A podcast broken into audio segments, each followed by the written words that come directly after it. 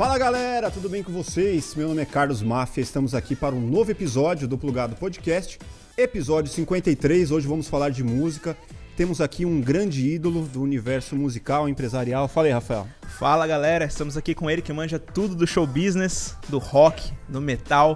Ele que já empresariou bandas como Scorpions, Twisted Sister, Angra, Chuck Berry, uma galera aí. Trabalhou com todo mundo praticamente.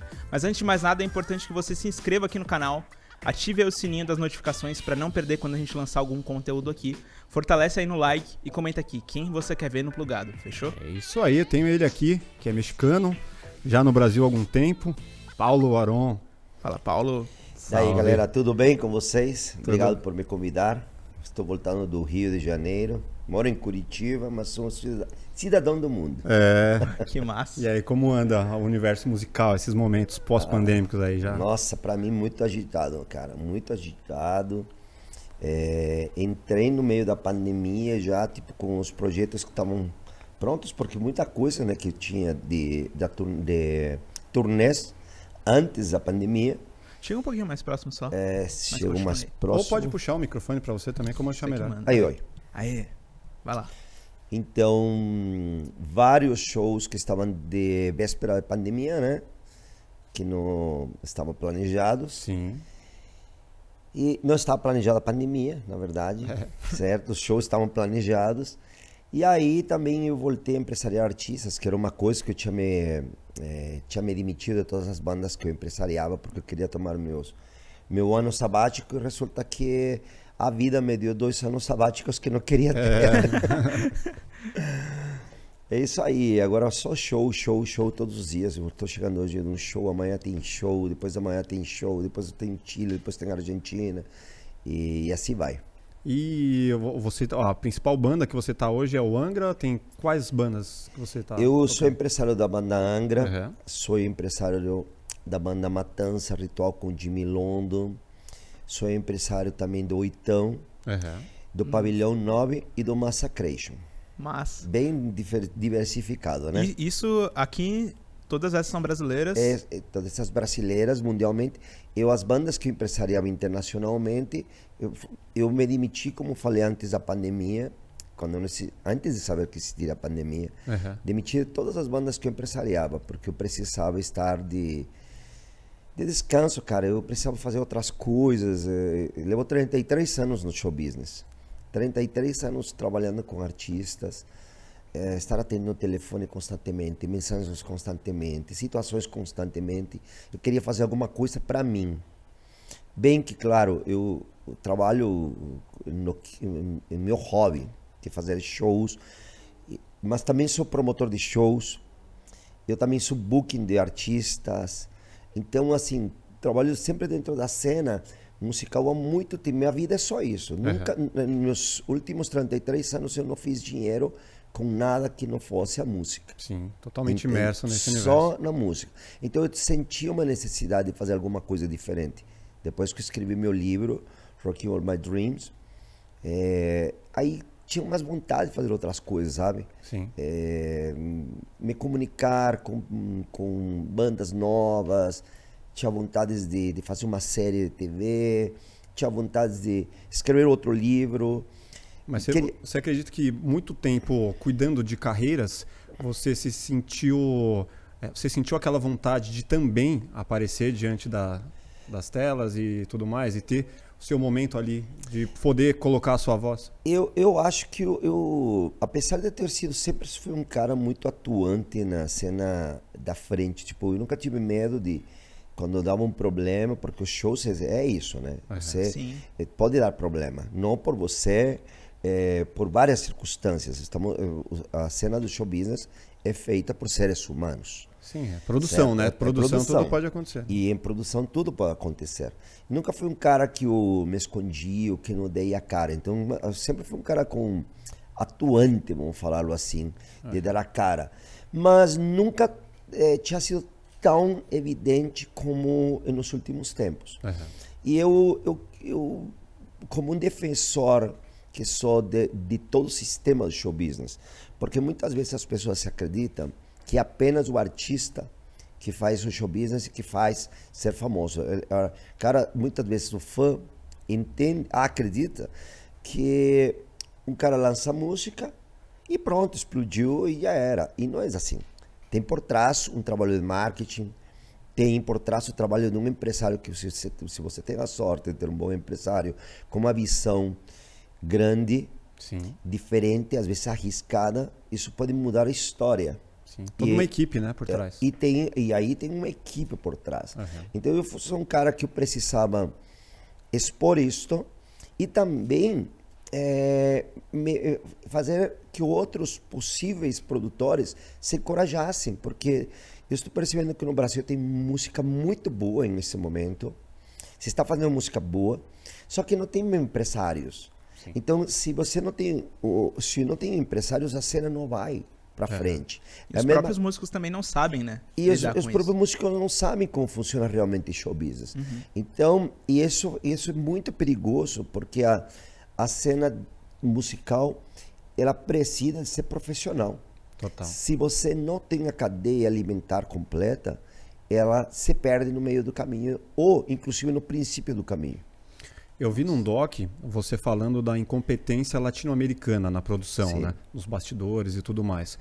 Qual que é a maior diferença da, da parte de produção em relação ao brasileiro, ao pessoal aqui da América Latina com a Europa ou América do Norte? Eu acredito que eh, na América Latina estamos acostumados, não eu, não eu, daí eu tiro meu, meu corpo realmente, mas a cena latino-americana está acostumada a ser muito imediatista. Ela pensa só no hoje, no dinheiro de hoje, na banda de hoje, no show de hoje. Eles não pensam no futuro, eles não, não, não se preparam a um trabalho que vai durar por três ou quatro anos. Sim, são projetos a curto prazo. É, são projetos muito imediatistas. Uhum. E ao ser muito imediatista, ele deixa de ser profissional, porque você está pensando apenas na tua comida daquele dia ou daquele momento daquele mês. E nesse momento, eh, você pode se voltar selvagem, você pode se voltar uma pessoa ou um grupo de pessoas que não tem eh, ética. Uhum. Quando não importa o fã, porque o importante é ficar com o dinheiro do fã e não pensar em todo o que pode acontecer em vários. E assim que vocês podem ter visto, eh, eventos que aconteceram de show que se cancela porque o promotor não pagou dinheiro para o artista ou porque não tinha dinheiro para manter o festival e, e depois quem pagava a conta? O próprio fã. Então eu, eu sou um desses caras que ao mesmo tempo que eu busco que a gente tenha novos produtores, sou um cara também muito defensor do fã em pensar, cara, você tem que entregar para o fã o melhor. Ele não é dono do show, o fã não é dono do show, uhum. mas ele é um investidor, sim. Quando ele coloca seu ingresso, você tem que dar o espetáculo que ele está pagando. Ele faz acontecer, né? Que está fazendo acontecer. Interessante isso aí, cara. Mas uma coisa, antes de mais nada, assim, que eu ainda não compreendi direito, é o que, que eu imagino que a maioria das pessoas também não saiba. O que, que exatamente é o show business? Como a palavra fala, show business, negócios de concertos ou de shows, de espetáculos. São, isso é a tradução do inglês, uhum. tá? É, desculpem, não é porque a gente quer se fazer de ah, americano, gringo, mesmo que eu sou mexicano, né? Mas, é, mas a palavra vem justamente porque o show business, Sim. essa palavra, espetáculo, começou lá fora, nos Estados Unidos e na Inglaterra, como uma coisa bem organizada. Sim. Os promotores, por exemplo, lá no, nos, nos Estados Unidos e na Inglaterra, são bem organizados. Existem sociedades, existem congressos, existem todo um tipo de regulamento que você tem que ter se você quer ser um empresário lá. Uhum. Mas é um país bem acostumado também a receber grandes shows, ter mas, vários mas, artistas. Mas se você vai e olha hoje a nossa agenda aqui no Brasil, se movimenta muito show, Sim. muito show, tá? Porque não estamos falando apenas do rock. Show business é tudo. Uhum. Sertanejo, pagode, funk, tudo que movimenta massas e vende um ingresso. Tá? O show business é um teatro também. Então não vamos esquecer dessas coisas. O que acontece e, e, o Brasil é super atuante. O que não está é profissionalizado. Não existe, por exemplo, um deputado que seja um músico que que defenda sobre isto. Não existe, por exemplo, uma uma regulamentação realmente sobre os, os profissionais. Sim, uma escola, uma universidade. Não existe uma universidade que é. forme existem cursos, existem uhum. é, escolas, isso que fazem, só que não existe uma faculdade para isso. Uhum. E se você vai mais ainda para o assunto das leis, é, advogados, por exemplo, minha filha que tem 21 anos, está, é, em Curitiba, uma dificuldade onde eu moro, uma dificuldade para ela, ela quer ser uma advogada que, que, que é dedicada mais para a área musical e área, na verdade para a área do entretenimento, que é royalties, que é leis de incentivo, é, é, leis de incentivo, tudo isso. E é uma dificuldade, por exemplo, em uma cidade, pensa Curitiba como uma cidade grande, uhum. é uma dificuldade você encontrar isso, inclusive para ela poder se fazer um estágio. Sim. Então só acontece nas grandes capitais e, e, quando se fala grandes capitais apenas São Paulo. São Paulo. Rio também não tem isso, né? Rio, Rio também não tem. É. Então eu acho que ainda aí que está o diferencial quando quando eu digo da diferença do show business ser diferente aí. Me explica um pouco melhor sobre a palavra show business? Sim. Inter interessante, porque eu estava assistindo um vídeo que eu adorei, inclusive, até favoritei lá no YouTube, que é um vídeo no canal do Regis, com, mostrando os bastidores do, do show business ali, só que com o Angra, né? Sim. Esse vídeo é muito legal, tem uma hora de duração, eu assisti inteiro, que eu gostei muito, mas foi perrengue lá para vocês naquele foi. dia. Foi, é, não sei se uma semana depois que o André Matos tinha falecido, vocês tinham desmarcado um show. Sim e aí remarcaram com, com os contratantes da casa de show.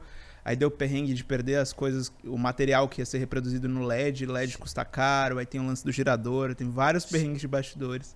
Como é que foi esse dia para você, cara? Cara, esse Não dia... deve ter nem sido próximo do maior perrengue que você Não, já deve é, eu já esse passei grandes perrengues, uhum. tá? É, mas esse tipo um uma parte emotiva muito grande para mim. Tanto que nesse vídeo eu termino chorando praticamente, eu Sim. realmente me emociono. Eu sou um cara muito sens eh, sensível no sentido. Sou duro no show business. Por exemplo, se você invade meu palco, eu considero meu pa o palco, o lugar de show, como meu escritório. Total. Aí, aí eu não sou o cara simpático, deixo de estar sorrindo. Eu sou brabo em esse, quando entra nessa parte do palco. Mas Só fã que, invadindo, você diz? Não, qualquer pessoa que a melhor queira vir, que não é um amigo de, da banda, Sim. eu não sei que, eu não permito, eu sou muito sério nesse tipo de coisas. Quando estávamos nesse show, tinha muitos fatores. Primeiro, que só a banda sabia que eu já tinha me demitido do Angra. Ninguém mais sabia. Então eu estava muito emocional, emo emotivo, porque aconteceu uma coisa que ninguém sabe. Mas no dia antes que André Matos morresse, eu fiz uma, uma reunião com todos da banda e falei para eles que eu estava me demitindo do Angra e que o show que ia acontecer no dia seguinte, que foi justo por coincidência do dia que André Matos morreu, seria meu último show. Então o André morreu, que foi um cara que era muito querido comigo. Nós montamos Xamã juntos. Carreira solo. A carreira solo foi minha ideia fazer com ele. Por mais que nos últimos tempos a gente não tinha tanto contato, tínhamos começado a ter contato. Eu, eu tinha convidado ele para dar-se uma oportunidade de, de, voltar e fazer pelo menos uma turnê com Angra. E não, é, e não existia mais nenhum tipo de interesse de negócio, porque Sim. eu já tinha me demitido do Angra. André morre no dia que ia ser o show do Angra e que eu ia jantar com o André para tentar fazer essa, essa, essa conexão de novo. Então, assim, é, eu já trazia esse peso. Primeiro, que eu tinha me demitido da banda que eu amo, todas, todas as bandas com as que eu me envolvi, eu sou muito passional. Para mim, eu entro com isso, fazem parte da minha família e defendo eles a faca e o que seja. Veste a camisa. Veste a camisa mesmo. Eu sou parte disso e, e gosto que os caras me aceitem e me vejam desse jeito. Sim. Tá? Tanto é que você vai me ver, se você entra sempre no, no site, nos can no canal do Angra, eu sou mais um, como se fosse o guitarrista sexto, sei lá, por um, um qualquer nome, entendeu? Sim. Porque somos uma, uma família. E eu faço sempre isso com as bandas uhum. estou. É uma, uma característica que eu tenho. Então, eu já estava com o coração quebrado. Clima de despedida. De despedida. O André morre. Depois que eu tinha falado com ele da possibilidade de, de fazermos isto, ia jantar com ele. Então, quando a gente volta a fazer o show, que creio que foi duas semanas depois de, de, de que voltamos a montar, porque tínhamos esse compromisso com os, com, com os fãs, tínhamos ingressos esgotados, e não só isso, o promotor que tinha comprado a data queria. Fizemos esse show, e aquele dia eu estava assim, com, com, na flor da pele, aquele dia. E foi muito legal, porque em esse projeto com, com o Regis Tadeu, que se chamava Por Dentro com Paulo Barão, era justamente a ideia de mostrar como funcionavam os bastidores realmente. Sim. Realmente. Sem estar maquiando nada. Era um, Exatamente. um reality verdadeiro. Um reality verdadeiro. É. Lo que os problemas que acontecem e como que encontram as soluções ou como que a gente encontra as soluções. Então aí eu tenho um momento que estou xingando, brigando com, com a equipe, porque como era possível que tinha sido apagado isto. Foi uma empresa é, à parte, né? É outra empresa. Depois, diretor. então, tudo o que tinha acontecido naquele evento, é, imagina, eu ainda pensando que era meu show de despedida. Uhum. Você entendendo? Era meu show de despedida. Disso eu não sabia assistindo. Cara, era toda uma emoção muito grande. Então, na verdade, quando a Câmara veio falar comigo, que foi a última parte, foi realmente falando assim, putz, saiu o show, graças a Deus, está tudo resolvido. Mas a partir de hoje eu começo uma nova etapa de minha vida. Isso é o que passa na minha cabeça. E, e eu via a cara dos caras, tipo, todo mundo sabendo que era meu último show. E não é normal, você entendendo? Porque hum, alguns, cada um entende e sente a despedida de alguém de um jeito diferente. Sim. Então pensa, os caras já te olhavam assim, a família, entendeu? Você se sente assim, putz, nossa, que, que clima estranho. Você tá entendendo? É, Mas tipo... ao mesmo tempo tem que ser um profissional. É. é tipo saindo de uma empresa, né? É meio clima, pô, a galera que eu via é, todos os dias, exatamente. agora não vou ver mais todos os dias exatamente. e tudo mais. Uma página que está virando. Uma né? página que está virando também você. É, eu sou um cara que gosto muito de tomar riscos. Eu, quando eu estou no, me sentindo muito acomodado, muito tranquilo. Sim isso me deixa muito mal pra, por dentro. Na hora que eu me sinto que estou é, tranquilo, já ganhar dinheiro, está tudo bem, e eu percebo que começou a acontecer, eu não estou com minha mente criativa, eu tenho medo. Mas você começa algum, algum, algum sintoma de depressão, é, qualquer coisa do eu, tipo? Eu, não, eu acho que também isso é um resultado depois, mas eu acredito que mais um sentimento de me sentir inservível. É, eu tenho isso. Entende? É. Inservível, porque eu digo, cara, eu não sou médico, não sou advogado. Tipo, não estou produzindo, não estou né, produzindo. É. Então, tipo, é, é, não é só ganhar dinheiro. tudo bem, eu posso criar um sistema que vai me fazer ganhar dinheiro, Sim. mas eu gosto de estar produzindo dinheiro e criando ideias. Sim. Porque as ideias que estou criando, eu estou preparado, eu me preparei com, as, com as experiências da vida e com o que eu também fui catando de estudar em um país, em outro, as faculdades que eu fiz, fui me preparando para ser o empresário que eu sou. Então, de repente, eu estou em um momento parado na pausa, passando-se dois meses, três meses, e eu parece que entro em um estado de pausa, sabe? Play, pausa. Sim. Eu entro em um estado de pausa, e quando eu entro nesse estado de pausa, eu me desespero. Eu me sinto mal, mal mesmo é, comigo mesmo. Então é. eu sou um cara que necessito estar sempre criativo para me sentir, inclusive jovem, mesmo que eu tenha de 52 anos de idade, meu, eu necessito para que minha juventude interior esteja aí. É. Eu não quero perder a criança ou adolescente Paulo é, que corria atrás de, de uau, de um vinil e, e, e chegava e via em casa aquele vinil. Não quero perder esse cara. É. Eu percebo nos momentos que a gente está com pouco trabalho, é, ou na pandemia até, que teve uma baixa, a gente não podia produzir. Eu, eu sinto exatamente desse jeito. Pô, parece que tem uma coisa que eu preciso colocar para fora, que eu preciso fazer. E aí, no meio da pandemia, pô, deu até ansiedade, tive que ir no psicólogo e tal, porque, Nossa. meu, precisava fazer alguma coisa diferente, não podia sair de casa e tal. E eu vejo um pouco disso também, que é, que, cara, que é o que você sente também. Né? É, na pandemia eu aproveitei muito o meu tempo. É, bom, me voltei mais ativo no canal do Regis. Uhum. Passei a ter mais programas. Passei a ter quase três programas já Várias tinha. lives. E aí trouxe a ideia, falei, cara, eu conheço tanta gente, eu tenho que trazer entretenimento para as pessoas. Uhum. E comecei a fazer entrevistas. Eu queria, falei, vou entrevistar os maiores ídolos Ninguém, cara, ninguém te estava conseguindo em esse momento no mundo. No mundo. A entrevista com essas pessoas que com você Com essas conseguiu. pessoas, ninguém. Paul, Paul com, eu fiz Paul Stanley, fizemos, bom, eu e o Regis, né? Regis e eu.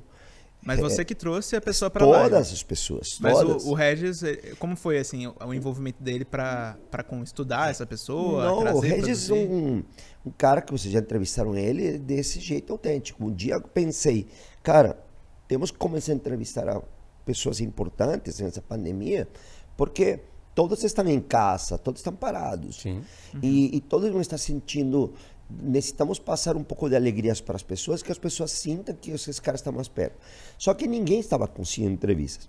E aí eu comecei. Eu sou empresário que sou conhecido por os, por os artistas. Uhum. É, tenho muitas amizades. Imagina tantos anos fazendo show. Eu trabalhei com mais de 170 bandas diferentes. São mais de 10 mil shows. Mas eu trabalhei em 50 países. Então só, só, só conheço. Você pensa na dimensão de número de pessoas que eu conheço. Então, seja como for, sempre tem um, é, um cara que é um artista que me conhece, ou eu conheço ele. Sim, é uma ponte, né? É uma ponte. É. E o que acontece? É diferente. Se você é um, um jornalista pede uma entrevista para esse cara e ele não em turnê, possivelmente ele não vai dar para você. Sim. Só que eu, sendo um empresário, é tipo um amigo, o artista se sente bem comigo. Sim. E o Regis, que é super inteligente, faz as perguntas tão bem colocadas, e eu que, que passo uma confiança para o artista, assim foi indo, cara. Não, uma união Passamos perfeita. desde Semi Hagar. Ó, Semi Hagar falou com a gente sobre extraterrestres. Eu, eu perguntei para ele porque eu tinha sabia Ele é de que banda mesmo? É? É que banda? Eu não, do, não lembro. Do Van Halen. Ah, sim. Foda. Minha banda favorita, aliás. Uhum. É, é, aí passou Klaus Mann, dos Scorpions. Nossa, cara, o Paulo Stalin do Kiss, o cantor do Pantera, Phil Anselmo, o pessoal do Anthrax, o Mike Patton. Sepultura. Do, Mike Patton do Fey No More, que ele não dá entrevista pra ninguém. Pra ninguém. O, o Mike Patton é um cara mais chato dando entrevistas. Ele deu entrevista, ficou com a gente 3 horas e 15 minutos. O Mike Patton ficou também mais de duas horas e meia. Depois me mandou um e-mail agradecendo, queria que eu voltasse a entrevistar ele. É, e nossas entrevistas todas davam a volta ao mundo. eram replicadas no Japão, na China. E na China, cara, me mandou um print da China. Pensa, uma loucura. É, nos Estados Unidos essa entrevista, nem os próprios americanos estavam entrevist, conseguindo entrevistar pessoas. E para você ter uma ideia, o, a como, como os artistas se sentiam também, que tem um trecho, inclusive, que o Paulo Stanley está, está cantando, canta. Ah. E se põe a explicar cantando de onde, como que eram as, as palavras, de onde ele tirava as músicas.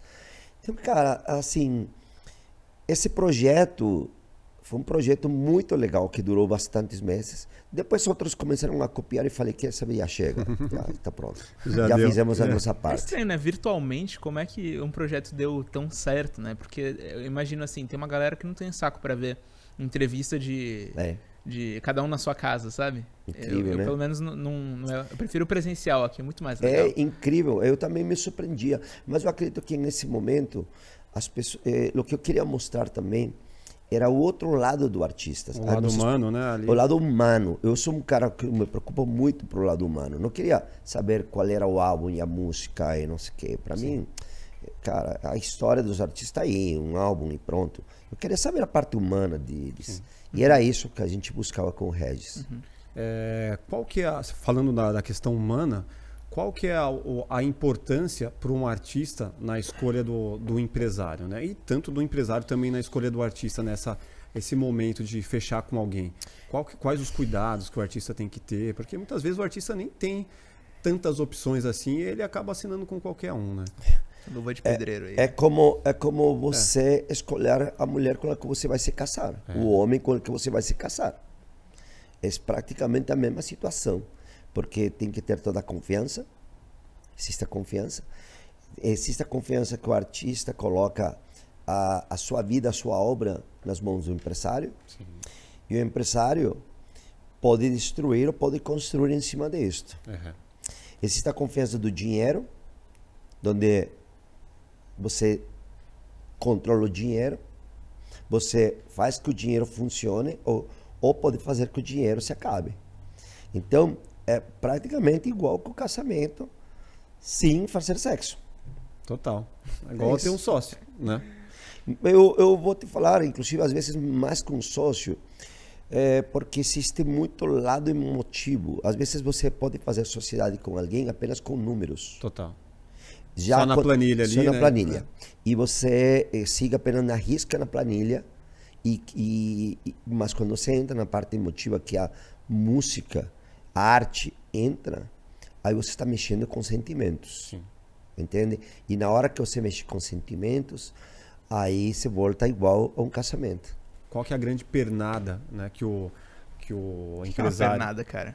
Cara, é, tanto pro lado bom quanto pro lado ruim, né? Que o empresário pode dar na, na vida de, uma, de um artista, assim, vai falar assim, puta, cara, errei aqui, fudi os caras. Ou então, não, puta, dei esse salto aqui e fiz com que os caras aparecessem para todo, pra todo mundo. Como, como que é essa relação, assim, a momento que você fala, puta, acertei com esses caras ou errei com esses caras? Eu, eu, eu tenho uma fórmula para mim. Aham. E eu é o que sempre aplico com, com os artistas que eu trabalho. É, o primeiro, que seja bom ou seja ruim, eu sou líder. Então, é muito. eh, as- os artistas que, que aceitam ou que me convidam a fazer parte da história deles, eles já eles sabem muito bem que eu sou um cara, que eu sou um líder. Também sabem que eu sou um cara que não fica apenas atrás dos bastidores. Porque tem artista que se sente mesmo incomodado de ver um, um empresário dando uma entrevista ou que o fã pare e, e te tira uma foto. Ontem mesmo no, no Rio de Janeiro, que a gente chegou antes de ontem, tinha dois caras me esperando para tirar foto comigo primeiro e depois tiraram foto com os artistas. Isso incomoda? Pode incomodar. Pode ferir o ego do Pode de artista. ferir o ego do artista, porque ele se sente inseguro. Então, o primeiro é uma situação como essa. A segunda, o artista, e eu- o meu segundo ponto, tá? Eu sempre gosto de estar envolvido, inclusive na parte musical da construção da obra. Não é de que eu fico dando pitaco na música, mas gosto de entender na hora que está criando-se a música gosto de, de ter acesso a demo, gosto de, de me envolver quem vai ser o produtor do próximo álbum. Eu faço planos de estratégias. Meus planos são sempre, quando entra uma banda, eh, feitos de planos de dois anos, com algumas de três, mas normalmente meu plano são dois anos, de dois em dois anos. Sim. E eu vou riscando os, o tempo das datas que vão acontecendo. Você tem um cronograma Eu dentro tenho um cronograma que tenho que seguir e que eu imagino como objetivo. Que seria tipo o começo, criação de Exatamente, identidade, de, de, de- cada coisa, Aham. entendeu? Em essa parte, entre esses meses, entre esse e esse outro mês, vamos ter um lançamento. Perfeito. Entre tal e tal mês, quero, quero sair com esse novo álbum e com essa turnê. Então, faço um planejamento donde, para que, de- se ele dá certo, é raro que dê errado. O lançamento final do disco, você tá Vou- dizendo. Eu, não, não o lançamento final. O plano Eu- todo, o, né? to- o plano todo. Aham. Até a venda de plano- shows Claro, tudo. Aham. Ele, ele tem que vir acompanhando com um plano de dois anos, de onde eu, eu, eu coloco meus blocos, que são como os blocos de, de ideias principais, onde eu crio depois no meio de cada situação. Então, por exemplo, eu tenho uma meta, vamos supor, Angra, vou pôr um exemplo Angra. Tá. Álbum tem que ser gravado no mês de outubro ou novembro. E tem que ser, então já é um bloco. Sim. Depois eu tenho um outro segundo bloco. O álbum tem que ser lançado entre maio e abril, entre maio e abril. Segundo bloco grande. São como de concreto de paredes. Aí eu tenho um terceiro bloco. Preciso sair em turnê, é, gravar um álbum acústico. Então eu crio os blocos e aí construo as, as turnés em torno dos blocos que eu vou criando Sim. Dividindo o momento dividindo de os momentos momento de estudos, isto. E para mim, eu, no longo da minha história de, de trabalhar tanto com tantos artistas, eu entendi que as pessoas precisam ter tempo Sim. para descansar. Então eu não posso envolver muito tempo de, de muitos meses de, de turnê. Então eu sei que tem um limite para que o ser humano precisa voltar em casa, estar em- com a família, Com a esposa. com, com, com tudo do que é tua família, cara. Você, porque na estrada você sente falta de tudo, de tudo. A água que você bebe. Você sente falta do, de olhar por tua janela e ver exatamente aquela árvore que estava aí por toda a vida. ou- Você sente falta disso. Sim. Então é tudo. Isso é o lado humano, né? É o lado humano. E se você não traz o lado humano, os relacionamentos vão se desgastando, a fim de contas. Então você precisa criar esses blocos, pensando que para passar para o seguinte bloco tem que ter um break, um espaço de tempo de descanso. Então, o longo prazo que você fala, que precisa ser pensado, é então a partir de dois anos para você ter a mínima noção se essa banda vai ou não dar em algo. Na verdade, não. Na verdade, para mim, o objetivo de dois anos é que eh, no percurso dos dois anos, eu já sei onde que quero chegar com essa banda. Sim. Qual que vai ser o grau de... de, de Acerto. as- não é de de onde vamos chegar o nível de lo que quero eu sei que vou chegar com essa banda Aham. E qual que é o nível máximo pra você? depende depende de cada banda depende de cada É o banda Rock in Rio? Tocar no não, Rock in Rio é uma não, às vezes não é isso só. Às, às vezes não é isso só. Às vezes pode ser o sucesso de, de você eh, lotar, por exemplo, o Credit Card Hall e lotar casas maiores. Às vezes você começar com casas menores e depois terminar tocando em casas bem maiores.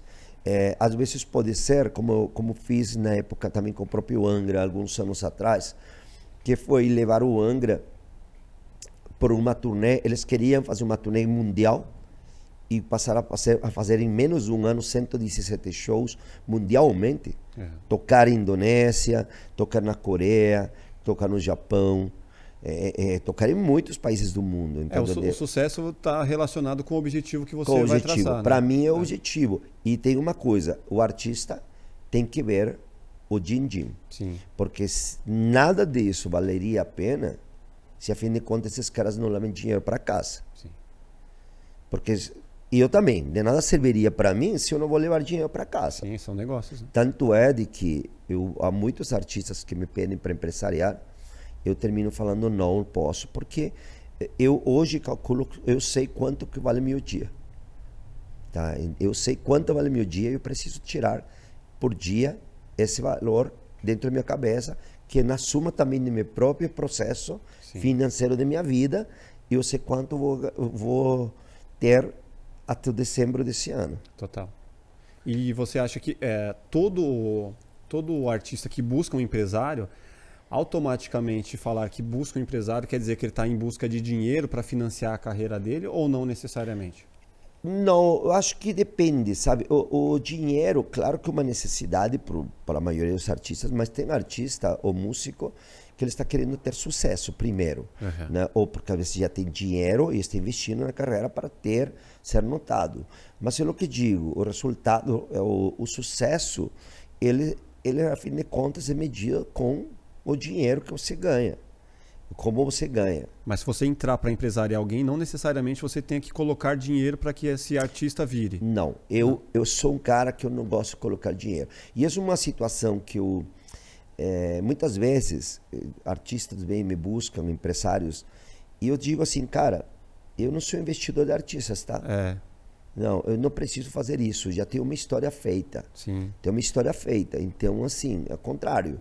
Como que vamos ganhar juntos Sim. e como você e eu vamos investir em- juntos. Entrar em um joint venture, que se chama um, uma um, um joint venture, é um negócio juntos e vamos investir juntos para, para conseguir os objetivos. Para colher juntos. Para colher juntos. Uhum. Então, eu não sou aquele cara que vai que me, que me busca, me diz, ah, esse cara tem grana, então va- vamos lá, ele vai colocar 50 mil. Comigo não. Comigo não rola assim, não. Você estava falando antes também do lance da, da família, do quanto é importante administrar esse lado psicológico.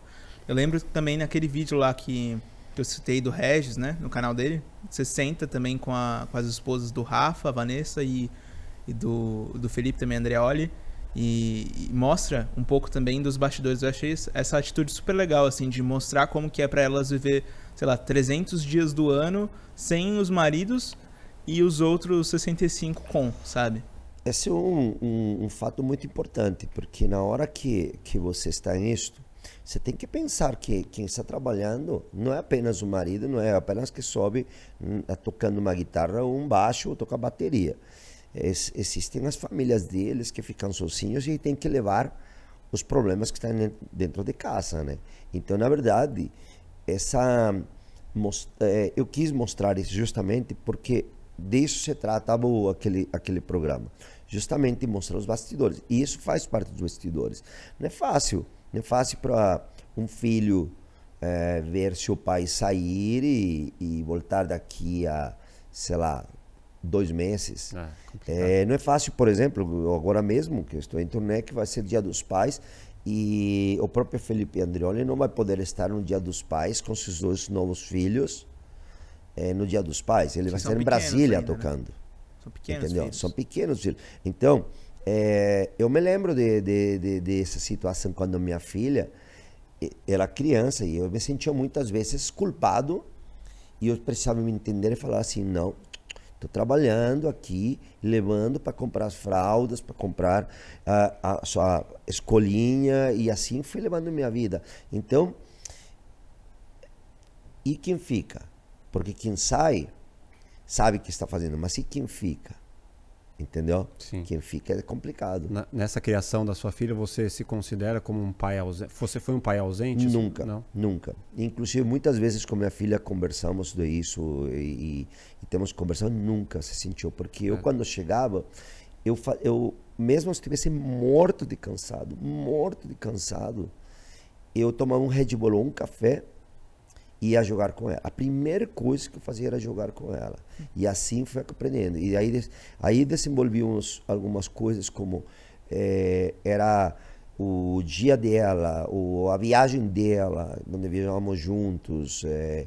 então, sempre, para mim, era a qualidade de, de estar. Você Entendeu? tornava, você tornava aquele curto tempo em um Eu tempo fazia muito proveitoso, né? intenso. Aham. E, e, e, e, e quando estava com ela, ainda, ainda aplicou isso, hoje ela já tem 21 anos, penso como ela necessita dessa qualidade de meu convívio. Então eu quero saber o que está acontecendo, eu quero saber o que ela tem para compartilhar, como que está seu relacionamento com o namorado, como está com, com a faculdade, eh, com as amigas ter a paciência desse convívio, dessa conversa. É, e me envolver para saber atualmente. Então, estou de viagem, mando mensagem, mando uma foto de lo que está passando, tiro um vídeo às vezes do show comigo, mando. Então, acho que isso é, es- essa facilidade que agora as redes sociais, ou mais que as redes sociais, os celulares nos Sim. deram, né? De poder, ele te, te faz estar muito mais presente. Sim, mesmo distante, você está próximo ali, né? De Sim, alguma sim. forma. Interessante também que isso se passa também no documentário do Sepultura, Endurance. Eu lembro de ver uma cena do, do Andrés, né, com, com o Paulo e com o... Na época o baterista era o... que tá agora no Eagle Kill Talent, o Jean Dolabella. Tchau. E aí eles estão lá no, no ônibus, na estrada, e, e o Jean tá, tipo, sofrendo muito, tanto que foi o momento que ele tava se Sim. desligando da banda, né? E, e o André tá falando pra ele, meu, quantos aniversários da minha filha eu, eu perdi, e a minha esposa lá em casa segurando as pontas, e, e assim, são três filhos que o André tem, Sim, que ele deixou junto com a esposa, e que nesse ano faleceu, sim, e pô, deve estar segurando uma barra extremamente pesada nesse Muito. momento. muito. Muito. Mas esse, esse, esse Ossos lance, do né? ofício. Né? Ossos Cada- do ofício é. da vida É, rockstar. são assim. Nós escolhemos essa profissão e aí assim temos que aprender a conviver com ela. Então, é, é, do jeito como você resolve, eu acredito que a vida. Eu estava ontem falando com o Mike Pornoy e o Derek Sherinian sobre isso. Estava falando tudo, tudo está em uma coisa muito importante: saber tomar as decisões certas. Quando você sabe tomar suas decisões certas, você não precisa olhar para trás. E tem que olhar sempre para frente. Então, por isso que as decisões precisam ser não feitas apenas com a cabeça. Sim. Precisam ser feitas com a cabeça e com o coração. Ter planejamento, né? Isso é Cara, planejamento. toda decisão que você faz, você precisa tomar quando são decisões importantes, não apenas com a cabeça ou não apenas com o coração. Tem que ter um ponto intermediário entre os dois. Tem que se, eles dois têm que se conversar. Eu tenho um- uma brincadeira que eu faço aqui com a galera da música, que é qual seria a sua formação de banda ideal? Assim, se você pudesse escolher os músicos, meu, todos os músicos da humanidade estão à sua disposição e você pudesse formar uma banda de rock. Queria fazer esse exercício com você. Opa, vamos E não vale chamar a gente do Angra, não. viu? Ah, não. É, ninguém que passou pelas cadeira. Angra, não pode. Já pra não Amigo não vale. Não, não, não. Vamos Mas lá. vamos lá. Batera. Bateira. Deixa eu pensar. Não. Eu preferiria, se você não se importa, eu vou começar com o guitarrista, porque Tudo assim bem. vou mandar, tá? Eu quero começar com Eddie Van Halen, com o guitarrista, tá bom? E quero bem. colocar que meu vocalista seja o Ronnie James Dio. Beleza? Boa. Eu quero que o segundo guitarrista seja o Rudolf Schenker, guitarrista dos Scorpions. Porque o Rudolf, ele, ele sempre teve aquele lado comercial na guitarra, ele entende muito bem o que é fazer a parte comercial de uma música. Legal. Que eu acho que é o grande A sacada. sucesso, sacada do sucesso. Aí no baixo, olha, até um tempo atrás teria colocado o Billy Sheehan. Mas depois de ter visto o, o, Felipe Androli tocar com com Sosso Apollo, eu colocaria o Felipe Androli. Mas não vale do Angra. Mas ele não é do Angra, do Pega, Sosso sei lá, o Apollo Júnior. agora. Está no, so- ou de Matança, então. É. Ah, aí- você fez uma Tem boa três, né? brincadeira, Boa. cara. Tem carreira solo. Tem carreira solo, tem. é. Chama o Júnior Gruvador. Já viu? E aí, Tá e aí aceito, na, tá aceito. e aí na- na bateria, eu acho que eu botaria. Tem várias coisas com esse assunto da bateria, cara. Bateria depende do que você está buscando, mas. Bom, não vale o Regis Tadeu. Não, não. eu botaria possivelmente o, o, o Tommy Lee eh, na época de antes, da época de, dele, de, dourada dele. Porque eu gosto muito daquele baterista showman, gosto daquele baterista que, dá, que tem pegada, mas que tem groove. É. Eu acho que o Tommy tem todas essas, eh, essas características. Os, os bateristas normalmente são loucos, né? Eles, eles são diferentes, são um Sim. pouco. Isso. Só que o baterista que é o diretor da orquestra, né? É. Então, assim, acho que ia ser uma coisa bem interessante ter o Tommy Lee em minha banda. Que massa. E o Regis toca bem, você já viu ele tocando? Nunca vi ele e prefiro não ver para que depois vai que tenho que criticar ele. Pô, esse, ele já te, já te criticou algumas vezes. já. Por exemplo, quando vocês Ele fizeram pode a... falar o que ele quiser, só É? que o dia que eu vejo ele tocando e ele não fala o que ele tanto fala, Eu vou mandar um vamos vídeo ver. internet. Vamos ver o que vai escutar de mim. Pô, porque teve aquela vez também que vocês estavam fazendo uma, uma live e ele, ele foi. Ele discordou de você porque você falou do. Ele falou, na verdade, não é que ele discordou, ele te deu uma, uma lição de moral. Que você tava falando do negócio do Edu Falaschi, que, que você fez um post no Instagram Ah, e aí as sim. pessoas te atacaram. Como é que foi essa história, cara? Eu não lembro direito. Ah, do- não, mas não, não foi lição de moral. Ao contrário, ele, ele falou justamente que, tá vendo? É, você, você, e- você e seus fãs do Angra, aí está vendo, são todo, que ele fala sempre que todo fã é débil mental. É, aí ele comentou por justamente por isso que aconteceu. Mas, cara, Você discorda que todo fã é um retardado, deve eu discordo. É. Eu discordo. Eu acho que todos os fãs eh, somos muito emotivos Eu acho que eu, eu, eu me considero fã. Eu quero seguir sendo fã. Eu não vejo nada de errado de ser um fã. Contrário, eu gosto de ser fã. Eu sou muito fã das bandas que, por exemplo, acompanhei o último show de Van Halen da história. É, viajei para ver o Van Halen várias vezes. Eu, minha segunda banda favorita dos tempos é Def Leppard.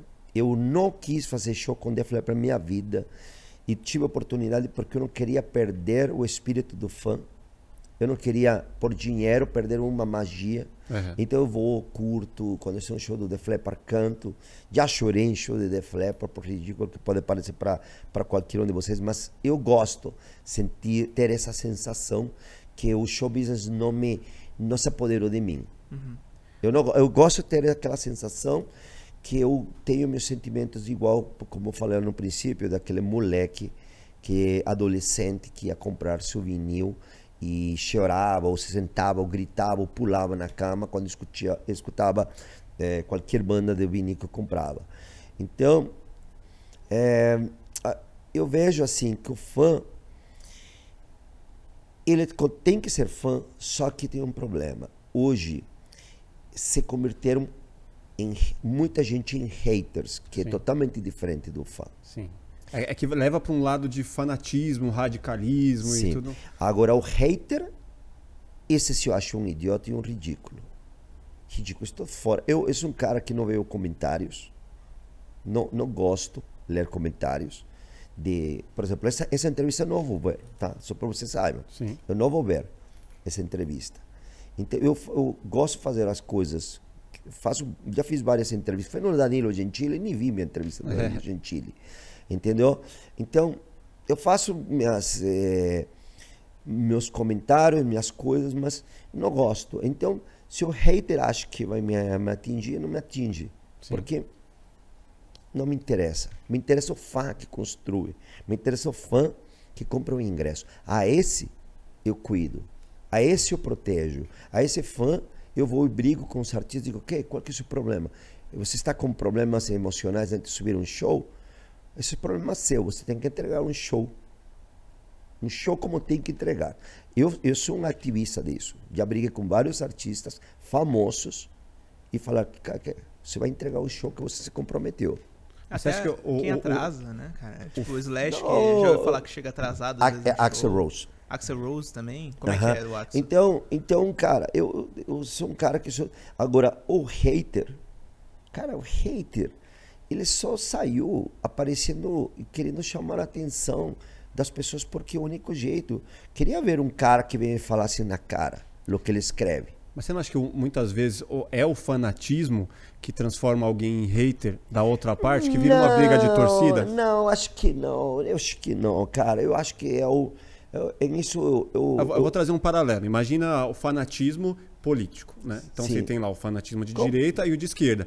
Então esse cara que é fanático de direita, ele se torna o hater da esquerda. Mas, mas aqui não, nada justifica o fato, mesmo na política, mesmo no, no, no radicalismo de religião, Sim. não justifica você querer impor tua verdade. Sim. Qual que é o teu problema? Se você tem um, uma verdade, Viva para você essa verdade. Você odeia é, o, um dos três vocalistas das bandas que passaram, por exemplo, já que estamos falando do Angra, do Angra, não compre o disco, não vai no show. Sim. Bloqueia a, a banda, não siga eles. Mas eu acho ridículo você é, detestar esse artista, detestar esse músico, essa banda, e você seguir. É. E você comentar, perder seu tempo é. comentando. E, e, discutir. Eu acho tão ridículo, me parece. Porra, qual que é o problema com as pessoas? No Angra tem muito isso, cara. Cara, mas, é um mas por, qual que é o problema? Qual que é o problema? Cara, eu quando eu tenho um problema, falo mesmo. Falo, porra, falo. Sabe que? E bloqueio. Eu, eu, eu, meu Instagram, se eu sei, porque eu tenho uma pessoa que olha meu Instagram e me, me passa quando alguém me busca alguma coisa importante. Quando tem alguma coisa, ele tem uma ordem. Qualquer que venha com uma palhaçada, falta de respeito ou alguma coisa, bloqueia. Não me interessa. Não me interessa quem é. é eu estou para criar conteúdo positivo. Sim. Eu penso um mundo futurista de bem. Eu quero construir, não destruir. Estou deixando bem claro. Estou falando, se você faz playback, só você pode saber, enquanto ninguém perceba, tudo bem, entrega o show. Pronto, esse é um espetáculo, esse é um cara que vendo espetáculo, vendo show. O que não gosto é com um artista vem e faz umas coisas, é, é, é, entrega mais ou menos. Aconteceu com outras artistas. Eu combinei uma vez com é, Michael Schenker, eu montei uma banda para o Michael Schenker com ex-membros do Scorpions, que fiz para ajudar o Michael Schenker. Ele se comprometeu que ele ia tocar depois do show Scorpions, seis músicas, e ele não tocou Scorpions como ele tinha se prometido. Aí se acabou a amizade, se acabou porque ele tinha prometido para os fãs isso. Então, assim, é, eu respeito muito o show business. E eu aplaudo aplaudo, ó, aplaudo a, a iniciativa de você ter um, um palco bonito. Aplaudo. Sabe por quê? Porque é tão difícil recuperar os investimentos. As pessoas têm que entender, é super difícil. Eu vou pôr as contas muito claras. Você movimentar hoje de São Paulo, de, de onde seja, para Porto Alegre. Só vou fazer uns números assim para vocês fazerem as suas contas. Eu faço todo mais ou menos na cabeça, depois coloco tudo papel. No papel. Sim. Mas vou pôr assim simples. Calcule, tá? Uhum.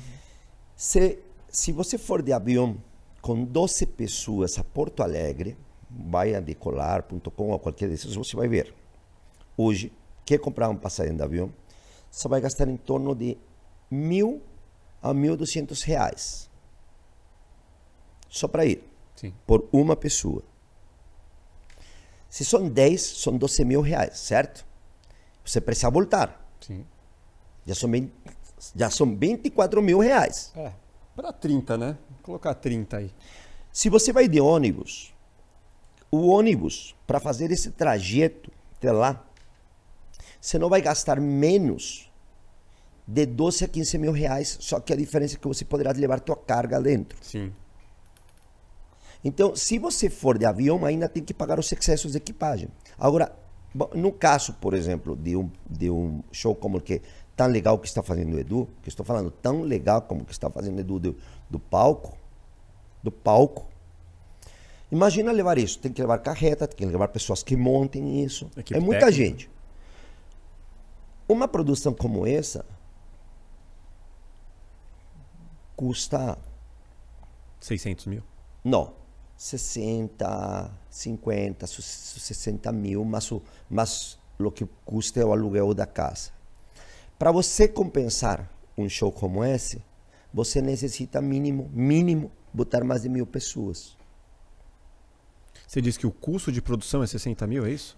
Entre 60 a 80. Sim. Dependendo de, de quantas pessoas vão, porque nisso tem hotel, Sim. tem alimentação, tem os impostos, tem todo um monte de Sim. coisas. Está falando então você necessita no mínimo mil pessoas. Sim. Então, se ele teve 970 pessoas em um show, estou fazendo matemática simples. Simples. Ele não recuperou o dinheiro investido. O qual me parece, putz, que legal, porque ele está querendo se posicionar e quis entrar em um grande show. Sim. Isso é aplaudível. Mesmo tá que ele não tenha recuperado agora, mas ele está criando, ele está criando um grande um movimento. para o futuro, um é. movimento para ele. Isso. Eu já sou um cara que eu penso em meus negócios. Não, eu, eu, eu tenho um risco, sei. Eu sei quanto tem que ser e quanto que vou investir. Mas eu não gosto de ficar em números vermelhos. Sim. Eu já tenho um, uma política diferente. Minha política é sim de investimento, com grandes profissionais, gosto de, de, de pagar bem os músicos contratados, gosto de pagar bem a equipe, mas, mas, você... mas eu necessito ter o número, porque eu, eu, não, eu não, eu não quero levar é, números vermelhos. Hoje, eu, Paulo Barão, tá, eu, Paulo Barão, não faço negócios que não sejam realmente para eu ganhar dinheiro. Mas você não acredita que mesmo tomando um certo prejuízo, né, podemos dizer, que é, é, esse show especificamente pode, possa ter dado, mas se ele tem uma visão a longo prazo, É legal. ele acredita que, beleza, é, não pagou agora, mas a galera viu que é um puta show foda, que tem um palco foda, que tá tudo muito legal. É e o na- posicionamento. é, no próximo eu posso É recuperar. o posicionamento. Mas ele fez Ah, isso tá no. DVD anterior também. Sim. Foi bem interessante. Sim, e- não, isso é bem legal. Digo, esse é um posicionamento bem massa. Sim. Super legal. Por isso que eu estou falando. É, porque é aceitável você isso, não recuperar isso- no primeiro. Só que você falar para utilizar posicionamento que foi sold out, aí não está certo. Ah, tá. É isso que eu quero falar. Entendi. Tá Você certo. entendendo? Os números. Você se posicionar porque você investiu, porque você fez um puta show, porque isso. Cara, é demais. Demais. Você levar o, todo cantores aqui, cantoras lá, que aliás não sei para que ele precisa de duas vocalistas, mas deve ser para quê? Sei lá, para quê? Bom, vocês adivinhem. Mas fazer um espetáculo muito bom.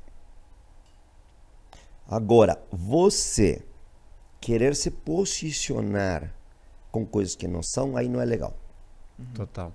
Vocês entenderam? Entendi. Por Tá- tá favor, super claro. respondam, me perguntem claramente, para que depois, e sem polêmica, me perguntem, porque eu não quero que depois os haters venham com vocês, porque eu não vou ver os comentários. Sim. Entendeu? Sim. Isso para que, Tá bem para- claro, tá para bem que fique bem claro. Total. Eu, eu acho que assim, todas as bandas, o próprio Sepultura, cara, ele fez um super investimento com o álbum. Por exemplo, quando você vai fazer um álbum, existem dois jeitos de você fazer um álbum. Um, hoje no Brasil, né? Você faz ele na tua casa, pode fazer com o teu computador, vai num estúdio, plug e faz o álbum. Sim. Tem outro jeito. que- Gravadora? Não, você tem outro jeito. Você paga um super estúdio, um produtor mesmo, que custa uma fortuna, e você vai gastar em torno de 30, 35 mil dólares. Ou você vai fazer isso na mesma, aqui no Brasil, um estúdio normal, com computador, em um estúdio pequeno, e você vai gastar 35 mil reais ou 40 mil reais Aham. dependendo do caminho que você queira tomar. Só que se você investe com um bom produtor como este, aí os resultados em termos de música, em termos de, de produção musical mesmo, a qualidade é outra. Sim, dá um salto. Mas, Um co- mas maior. corre o risco do músico investir a ponto dele perder a identidade dele ou ele não conseguir reproduzir o que um ótimo músico fez no estúdio, ficar um, é, um uma Em coisa... em os dois lados existe o mesmo risco, entendeu? Aham. Porque quando você coloca às vezes suas músicas em mãos de um produtor, é, quando se coloca em mãos de um produtor, pode ser que Ele perca a mão ali, né? ele perca a mão. Aham. Já aconteceu isso com vários artistas. Sim. Como também pode ser que esse produtor ajude a salvar uma banda. Inclusive hoje, eh, se fazem 31 anos do Black Album e, e o Black Album teve muito a ver com o produtor. Sim. Está entendendo? Então, assim, tem produtores que fizeram uma grande diferença em um artista. Quais produtores nacional você admira? Ah, eu gosto muito do, Rick do. Liminha. Gosto muito do Liminha. go- gosto muito. é, sabe o que é, cara? O Rick Bonadio tem seus méritos. é, eu- o- dentro do rock nacional, ele tinha muito claro o que ele queria e conseguiu para os efeitos que ele queria. Ele fez Charlie Brown Jr., é, Mamonas Assassinas, que foram grandes sucessos. Total. Você curte, outros inclusive, tantos. Charlie Brown, por exemplo? Gosto muito de Charlie Brown. Gosto muito de Eu Charlie gosto Brown. muito também. E gostei mais ainda, gostava de shows dele. Eu, eu era amigo do Chorão. Ah, é? Então, é, inclusive, vamos fazer um projeto antes de morrer, de, de fazer um projeto em inglês, onde eu, atra- eu ia trazer alguns artistas internacionais participando Quem? e tal. Hum, E adianta, pra quê? Não, só por curiosidade. Eu ia trazer o pessoal do Maná, ia participar com ele. O Diferente. pesso- é, algumas coisas, alguns artistas que ele tinha interesse. O. Como é? Smash Mouth. Ah, Ele- nossa, e- bem parecido, inclusive, Aham, com o Charlie inclusive, Brown, tá? inclusive eu, tudo começou porque eu fiz uma turnê de Smash Mouth, Smash Mouth e aí foi que eu apresentei ele com os caras e ele ficou apaixonado. Então começou essa história de, de Só querer criar e. Chorão cantando música, trilha sonora do Shrek, só isso. Não, não, ao contrário, fazer que eles cantassem as Cantasse trilhas sonoras do, Ah, do- Charlie Brown. de Charlie Brown. Tipo um tributo. É muito massa, né? Nossa, que legal, cara. É histórias da vida, da vida do rock, que é- por isso que te digo, o, o produtor ele, ele tem uma- um papel empresário, um papel muito fundamental é uma situação de dessas circunstâncias. Ah, às vezes, por exemplo, você pode encontrar um, um, um empresário que realmente ele, ele está por trás e não gosta de aparecer e ele faz suas coisas, mas o cérebro dele faz a diferença. Vamos por um grande exemplo, tá? Os Paralamas do Sucesso. Uhum. O, o José Fortes, que é o quarto Paralama, que é o empresário dele, tem importância primordial em lo que aconteceu. E tanto que existe um documentário que se chama Os Quatro Paralamas, me parece que é isso. Os Quatro Paralamas, creio é. E, e, e que fala justamente da importância do José Fortes dentro do conceito do show business. Mais algum produtor que você admira, nacional? Cara, eu gosto muito. É... Ele se encontra no, em, em Los, hoje morando em Los Angeles. Eu, meu Deus, me deu um branco agora. Ah, meu Deus, me deu um branco na, na cabeça. Eu já vou me lembrar, já vou me lembrar dele, tá? Já vou, já vou me lembrar. Mas assim, de produtores que, que eu tenho assim um, uma admiração realmente grande. Meu, meu favorito é o Liminha. Liminha. Para mim, o Liminha se voltou o mágico da, da Bara, sabe? Uhum. Fazia tudo acontecer. O rei Midas, né? Para mim, ele se Costou, voltou... virou ouro. É, ele, ele se voltou isso. O rock, ele tá envelhecendo de uma certa forma. Grandes bandas, cada vez as pessoas mais idosas, naturalmente, é, Corre-se um risco ali de um rock ser um gênero bem é, mais fraco do que há 10 anos ou até o momento atual? É... Não digo morrer, né? Não Mas, vai morrer. É. E tudo depende de nós que fazemos a cena acontecer. Uhum. Vocês, os meios de comunicação, pessoal da rádio. Não é solamente é, o artista, não é só o empresário. Isso tem a ver com todo o movimento que está em volta disto. Se você só entra no teu playlist e você coloca apenas Metallica, Kiss, Ocioso, e teu playlist continua sendo a mesma, e você não se dá a oportunidade de conhecer outras novas bandas que estão rolando por aí, Sim. aí você está colaborando com matar o rock. Mas o rock estão querendo matá-lo desde que nasceu Elvis Presley. Mas Isso você é acha que o, o roqueiro ele consegue entrar na, na mesma onda de artistas populares como, vamos voltar a falar, funk ou a música pop como um todo, em que existe uma grande estratégia de marketing ali por trás, o roqueiro uhum. ele consegue participar desse jogo da mesma, com as mesmas armas? Eu acho que ele se adapta também. Se adapta. Mas acho que também, nesse negócio que você estava falando, o rock ele tem se adaptado. No caso do trap, você estava falando, Cara, já existem bandas Cara, que estão se adaptando para misturar O rock isso. não se adaptou ao rap? Sim, é o new metal. New Linkin metal? Park, Limp Bizkit, várias... Por exemplo, o, o, o Regis Tadeu, ele não gosta do new metal. Uhum. Eu gosto muito. Eu gosto muito também. Eu tenho várias bandas que eu realmente... Uh, e não é só core.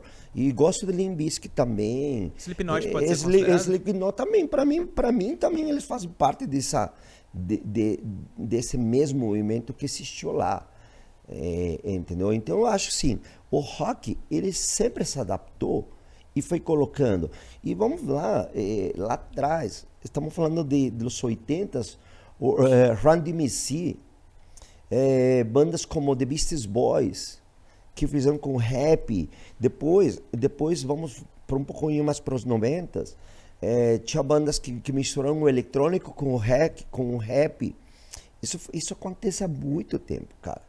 Há muito tempo essa, essa o próprio Angra e o próprio Sepultura colocaram músicas é, brasileiras dentro. Isso é fantástico. O Holy Land. O... o Holy Land, um dos melhores álbuns. O Sepultura, cara. Toda vez que Sepultura. É, inclusive nesse álbum Quadra, que para mim é um dos álbuns mais, mais incríveis recente, que né? sa saíram do Sepultura, para mim. para mim é um dos meus favoritos de Sepultura. Uhum.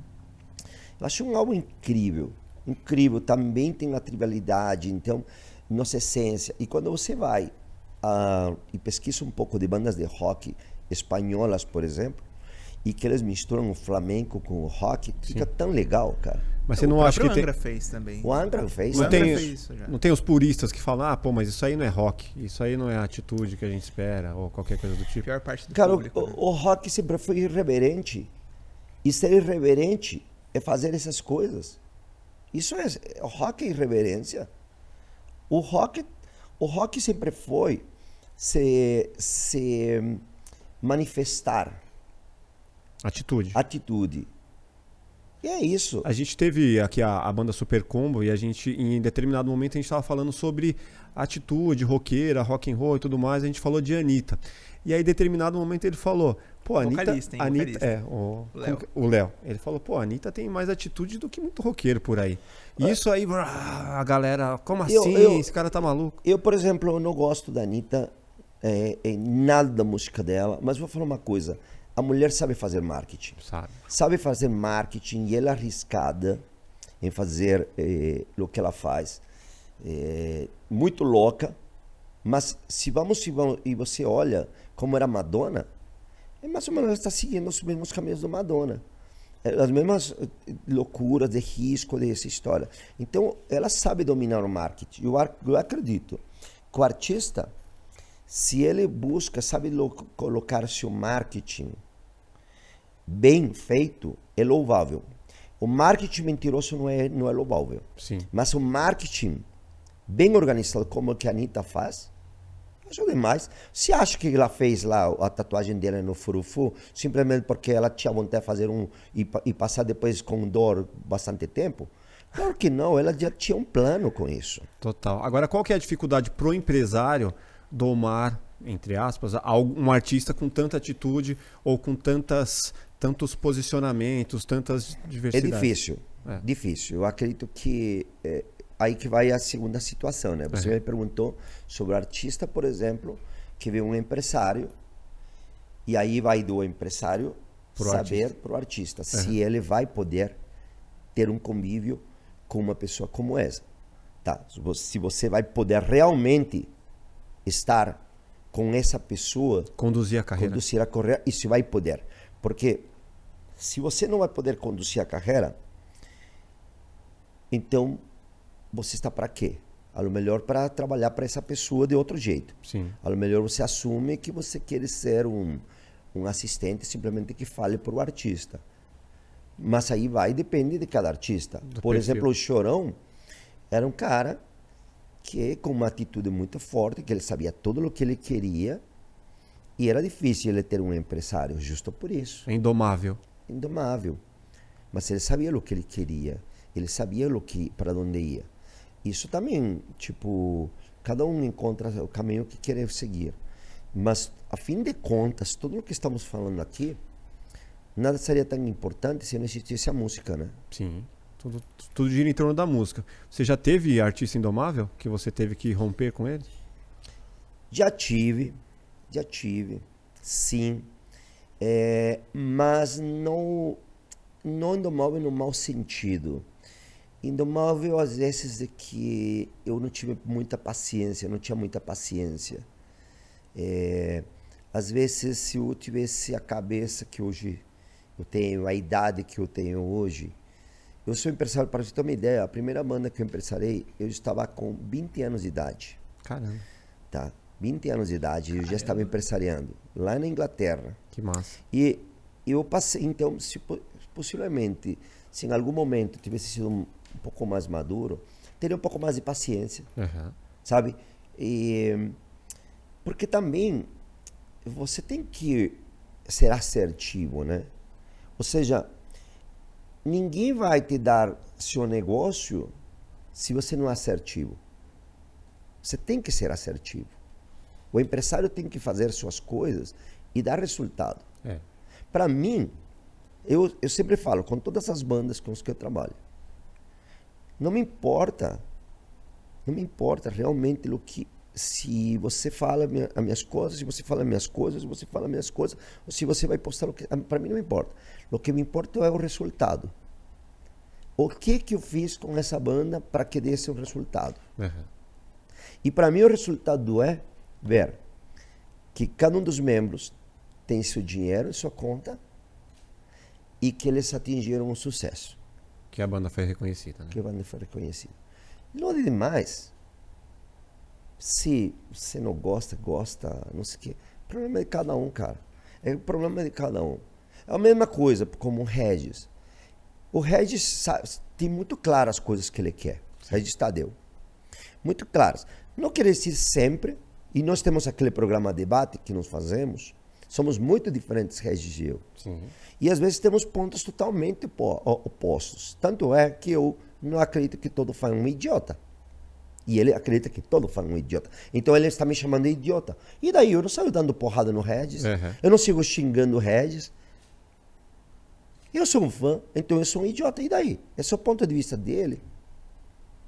Você tá entendendo? Já tá dando exemplo, né, pra Sim, galera. estou pondo um exemplo, claro. Ente- E eu sou fã.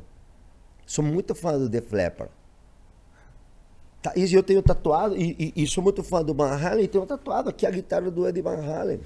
Então eu sou, Uhum. sou um fã. Você até zoaram o, o Regis lá fazendo aquele vídeo com o pessoal do Angra que agora ia sair na turnê do Rebirth. convidando, convidando o Regis pra todos os shows. Sim, é, foi muito bom isso. Foi uma sacada que eu tirei no, no momento. Por exemplo, essa foi uma sacada de, de marketing que eu fiz. Sim. Qual foi a ideia? Na hora, minha, na hora. Falei, pronto, os caras, ele sempre fica falando que é desse jeito, pronto. E, e eu não preparei nada. Eu tive isso na cabeça e só coloquei os caras. Ei, mandei um abraço aqui ao Regis, não sei o quê. Aí, rapidamente, os outros caras que são muito de suera, pá, pá, pá, e todos se complementam. Eu Não fiz esse vídeo duas vezes. Uma vez, em aquele momento. E queria saber mais? O Regis, para que vocês verem, o próprio vídeo do convite sai nos, na- nas lives do Regis, convidando as pessoas para ir no show. Uhum. Então, assim, esse que eu respeito. Entendeu? Você não gosta de uma coisa, não vá. Se não gosta de uma pessoa, não siga. Se você não gostou dessa live, xinga pra você, mas não inferniza esses caras, porque eu não vou ver os comentários desses, desses caras. Simples. Simplesmente espere para o próximo convidado. Sim. Esse, né, né, é, é- é- eu acredito que é muito simples é, é, uma situação como essa. Você não vai um. Verdade que você não vai a um show, não paga para assistir um show que você não gosta? Então, qual que é o sentido de você estar aqui olhando esta live e Pra passando raiva É. Só que, só para. pior que só- mais tem, né, cara? Cara, que coisa ridícula. Tipo, vai caçar o que fazer, né? Vai Não, fazer outra coisa. Dá atenção cara- pra sua família. Os caras não assistem o Regis, que já sabem que o Regis vai falar Hermes gigantes pra eles, que vai chamar eles de fã idiota, e os caras vão, assistem, parecem masoquistas, Pode cara. crer. Pode crer. Mas, cara, o que, que, que passa na cabeça do ser humano que pode ser masoquista ponto dele escutar constantemente que estão xingando ele, cara? Não dá pra entender, né, cara? Mas uma coisa eu fico em dúvida. Quem que manja mais o show business? É você ou é a Anitta, mano? Não, Anitta. Anitta, buff. Por muito, cara. Sério? Anitta, Anitta é muito Pô, boa, achei cara. que você ia falar, pô, não, não, eu não, não, não. Anitta, Anitta, Anitta ela, ela sabe, cara, muita coisa. É engraçado, eu estou, estou gravando minha série Garimpeiro do Rock Muito Barão, legal, que já depois falamos um pouquinho Sim, disso, se vocês querem. Eu estava em Las Vegas gravando lá e justamente foi no dia do Grammy. E, e cara, você acredita? A Anitta tinha alugado um, um andar inteiro de um hotel do lado de onde era o Grammy para fazer uma festa. Nossa. Cara, Uma que festa mais ma- privada. pensa, que mais marketing que isso? A Sim. menina estava preparada um ano inteiro, já reservou Relacionamento. ali. relaciona, é relacionamento. A- a- a- aquela história que ela foi lá no, no como foi na foi em, em Oxford, né? Não, foi em- na faculdade de Oxford que ele deu uma palestra. Não me lembro que faculdade, mas foi uma daquelas daquelas super famosas. Não me lembro se foi em Oxford ou Stanford. Não sei, foi uma daquelas faculdades bem famosas, Sim. tá? Aham. Ele, f- Harvard. me desculpa, Anitta, se eu estou falando uma, é, na, errei na faculdade, mas você foi muito esperto. ser Harvard também. Harvard. É. Harvard. Ela foi a Harvard. Ela foi de uma supostamente uma palestra Cara, mesmo que tenha tido duas pessoas, só pelo fato dela ter colocado isso, que ela esteve em Harvard, fazendo, as pessoas dizem, não, tá vendo, a Anitta é muito inteligente, a Anitta não é. Cara, meu, tudo o que ela está fazendo, desde ir aprender espanhol, depois estar lá, fazendo em inglês. E olha, eu detesto a música da Anitta. Não gosto, mas tiro o chapéu para o marketing que ela faz. Sim, não tem qualquer publicitário, qualquer um que seja dos ela negócios, fala assim. Não dá assim. Ela, tudo o que vai fazer, ela está planejado. E isso que é legal. Isso é legal. Uhum. Quando você cria um, um, planejamento de fazer essa parada. Sim. Aí é você, é legal. Você tinha falado um negócio também que você disse que ela parece a, a Madonna, né? Mais ou menos assim, Sim. comparou. E eu tenho a impressão que ela me lembra mais a Beyoncé ou Beyoncé, como, eu não sei nunca como se pronuncia, mas enfim. Eu acho que ela, ela se parece mais porque é essa figura que traz um pouco da, da, sensualidade, mas ao mesmo tempo é uma representante ali do não, mas você não lembra, pop do país. Você não lembra da, da, da Madonna? É que não é da tua época, mas a Madonna também né? fez aquele álbum erótica que era junto Sim. com o livro, com todo um, toda a sensualidade. Obrigado, obrigado. Então assim, a Madonna sempre impactou nos momentos. Estou colocando não tem nada a ver com música, tá? Por favor, sim, por sim. favor, é gente. Não... Nós estamos falando de música. E repito, não é de que o Paulo Barão gosta de. Estou falando, não gosto. Mas admiro o marketing. Total. Qualquer pessoa que sabe fazer um bom marketing, eu admiro, admiro mesmo. Uhum. Assim seja para você vender um, sei lá, é, um tênis roto, um, uma calça rasgada e você mostrar, ele colocou nos brilhinhos, depois você coloca que vender essa calça por mil reais quando você, tua mãe vai jogar no lixo, já é admirável. Sim. Sim. Mas o ponto que eu ia chegar é o seguinte, tipo, a, a Beyoncé, ela é, ela é essa figura, né? Só que ao mesmo tempo ela tem o lance do Jay-Z, da família, e, e tem esse, essa representação de uma pessoa que, que se importa com a família e tudo mais. E eu vejo que a Anitta, ela, ela é quase isso pro Brasil, só que ela, ela é a solteira que, que é a farra. E isso os brasileiros acreditam que se identificam muito com isso. Se identificaram e ao mesmo tempo também é, faz um, um dano ruim.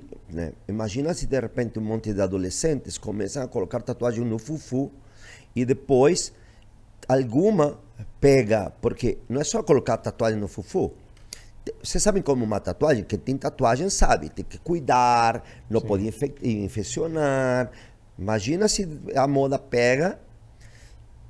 E ela é uma influenciadora. É uma influenciadora. Tem crianças de 9, 10 anos que gostam. Tem o clube da Anitinha no clube, Bom, na TV. E cara. aí, vamos supor, uma menina lhe dá loucura, porque se ela tem, ela inventa por ser radical, o que seja, e uma infecção manda ela no hospital. Tipo, eh, vamos pensar, é, tudo tem umas consequências, né? Sim. Então temos que ter muito cuidado. Eu, eu, eu, acredito que toda pessoa que é um influenciador, toda pessoa que está no público, do, quando faz uma coisa, tem que ter muita consciência aonde que isso pode levar.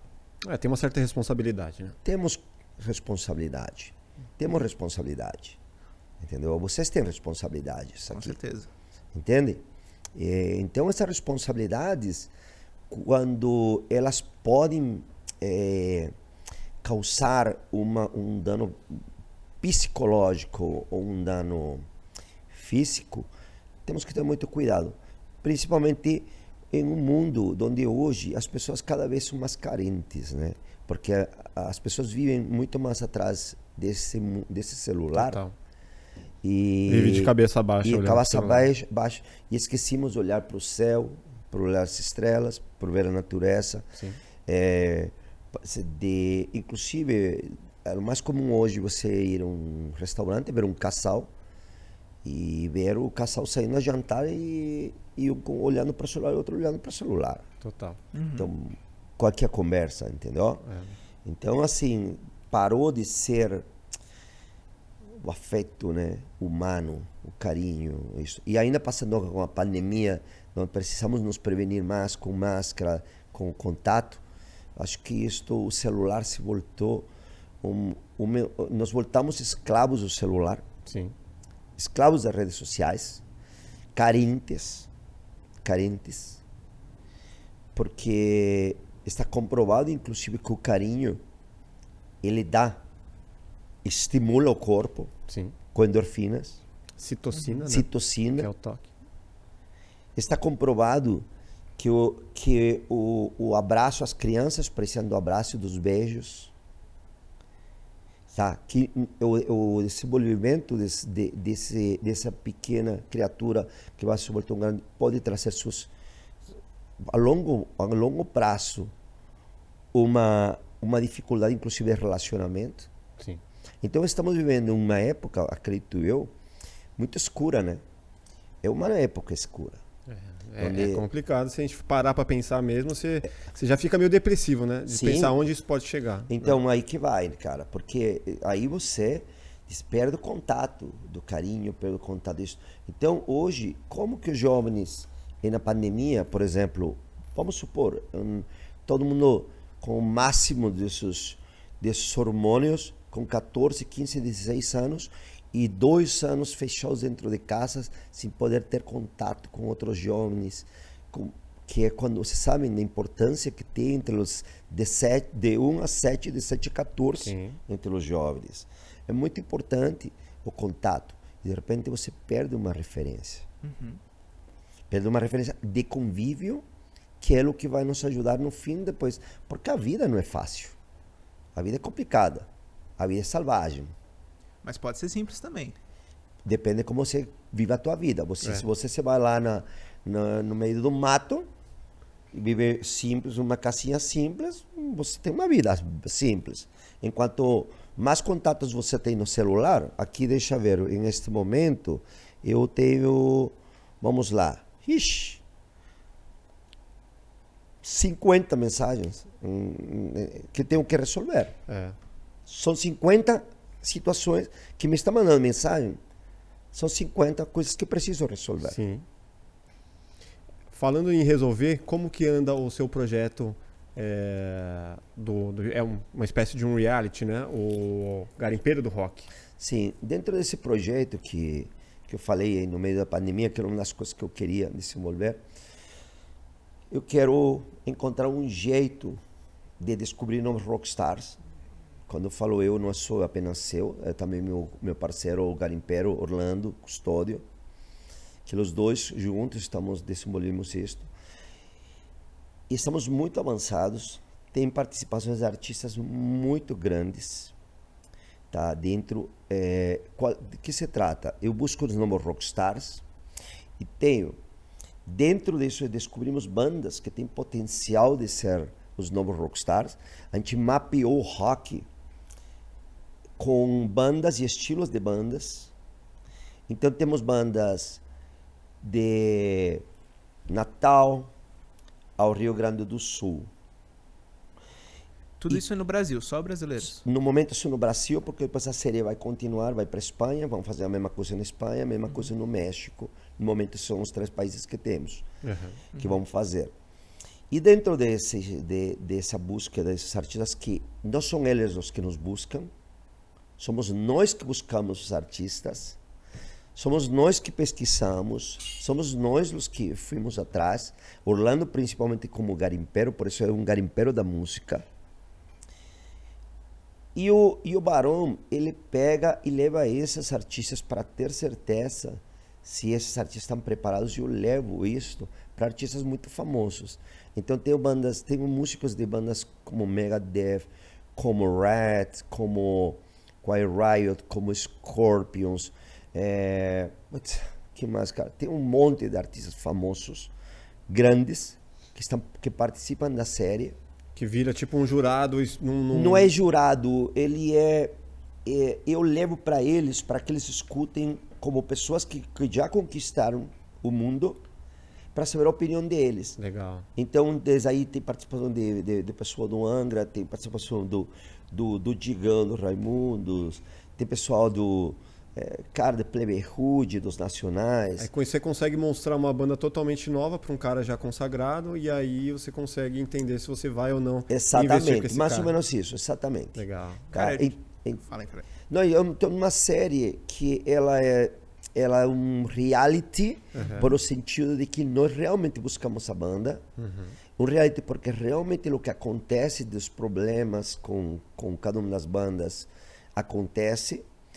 E a única coisa que tem às vezes de que não é de que seja uma ficção, mas ela é o, bem editada, que é que parece tipo filme, por exemplo, quando vou para os Estados Unidos, ou às vezes a gente dentro da série tem partes de culinária, tem partes de, de viagem, de coisas de turismo. É, então, assim, e como eu te falava, eu tenho muitos contatos mundialmente e todos os contatos, todos os artistas que têm participado, ninguém cobrou nada, todo mundo eh, Abraçando a fizeram, causa. abraçaram a causa. Então essa série realmente está vai ficar muito bonito e é engraçado artistas de outros artistas grandes de outros países muitos americanos, não quero falar de nomes agora, mas vários artistas muito grandes já me pedindo que eles queriam participar, que, que se podiam participar na, na próxima parte, porque agora já nós estamos já quase finalizando o que são as gravações, né? De fato, eu voltando agora depois Mas está em produção, então. Estamos em produção. É. E Qual a produtora que como? está fazendo? Perdão? Qual é a produtora? Nós mesmos com no, nossos próprios, eh, nossa própria Top Lee Music. Você montou Olha uma- um time interno. Esse é um, um- nós fizemos isso por nossa própria conta, Legal. E a ideia é lançar como? como uma série. Mas Mas aí, pra estamos web neste ou momento negociando. YouTube, Netflix? Não, vai ser, vai ser algum, é uma streaming? de streaming importante, Oh. mas temos também eh, uma acabou de chegar uma proposta numa TV grande. Então estou ainda pensando, estamos negociando ainda por onde vai ir. Olha que legal. cara. É, é, tem muito a ver. Eu não gosto de perder controle das de, de- do material. Sim. Então tem muito a ver de como que a gente vai fazer para não perder esse controle. É, a Porque- montagem é super importante. Ah, a né? montagem é super Porque importante. é, é um, é e a um- qualidade também. É um do- pós-roteiro, né? Você não, você não vai controlar ali o que está acontecendo. Você vai pegar todo aquele material. feito assim. É, e a qualidade do, do disso tem muito a ver que a gente quer fazer uma, uma história como se fosse mais na onda, sabe, filme de Hollywood, uma parada assim. E tá lindão. Eu É. vi lá o trailer. Você viu o trailer? Eu vi, eu vi porque É. eu fui no show do, do Angra agora no Tokyo, Tokyo Marine Nossa, é Hall. verdade, lá tocava por cima Cara, cara. eu já senti um pouco do gostinho, posso contar pra galera. assim. Pode aí. Eu fui lá, inclusive tinha outras pessoas que já vieram aqui lá também, o Gabriel Pato tava, é, até o Marcinho Eiros que a gente já convidou, ainda não rolou, mas vai rolar. Tinha uma galera lá. E, e aí eu pude sentir, primeira vez que eu vou num show do Angra, eu confesso que eu comecei a curtir o Angra mais recentemente, mas eu me contagiei muito, conheci o Rafa também, que veio aqui, a gente fez um som junto, saiu matéria no Whiplash, foi da hora. É, mas enfim, aí nesse show, cara, logo no começo passou lá o trailer, que tá super bem produzido, mostra uma cena de você lá no helicóptero, nossa, poderoso. E aí depois apareceu um vídeo lá de você falando do, de uma banda de abertura que seria Medjai, né? A banda, uma banda de power metal, eu diria, mas que mistura elementos é, egípcios, Egípcio, sim. muito interessante o conceito. Tinha até um percussionista árabe lá. É, cara, foi sensacional, gostei demais. Inclusive, peguei o contato desse percussionista pra se um dia precisar Que é legal. é, produzir alguma coisa, eu tenho. E aí, cara, esse show foi fantástico. De abertura, eu gostei tanto quanto do Angra. E logo no começo do show, eu já fiquei muito emocionado da turnê do, do Rebirth, porque começou a tocar Tom Sawyer. Eu não sei quem foi que escolheu essa música pra abrir o show, mas assim, A Parabéns. gente abre sempre com Tom Sawyer. sempre. Mas Sempre. quem que escolheu isso?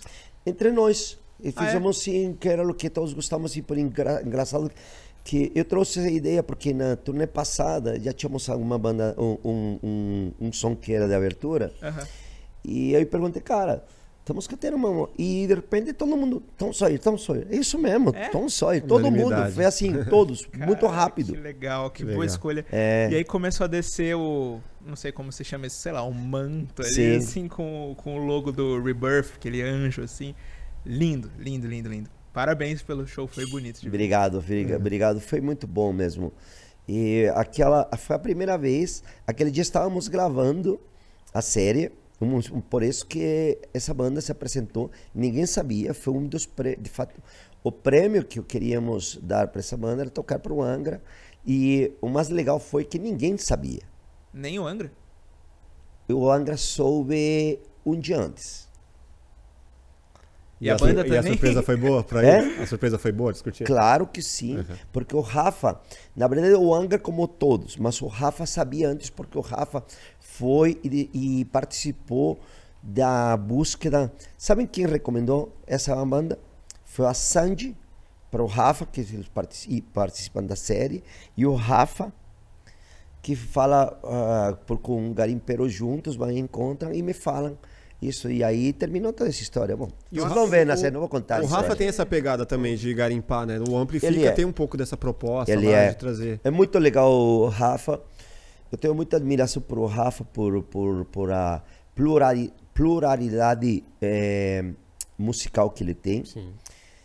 Eh, ele não precisa mostrar mais nada para ninguém, porque a história do Rafa está aí. As músicas que ele compôs, que ele fez junto com tanto com o André Matos, como as que fez com o Edu, como as que fez com o Kiko Loureiro, ou as que ele fez sozinho, mostram. Tanto é que se você vê um show do Angra, você tem hit, só hit. Sim. Um show do Angra, hit total, todas as duas horas de show. É tão difícil escolher músicas do Angra que vocês não têm ideia para fazer um setlist. Então, por, por, as, por os hits que, que a galera gosta. E eu vejo que o, o Rafa, lendo, mesmo dentro desse, dessa. ter feito tudo isso no metal, no rock, e a, ele agora mostrar também esse outro lado que ele tem, sabe, no Amplifica, que ele mostra toda, toda aquela parte musical fantástica. Eu acho incrível, cara. Sim, É muito legal o projeto. Inclusive, você você teve lá e rolou um episódio muito peculiar ao vivo. Que eu não sei se é verdade, você tá aqui pra me confirmar, mas é verdade que o Rafa mijou enquanto te entrevistava ao vivo, cara.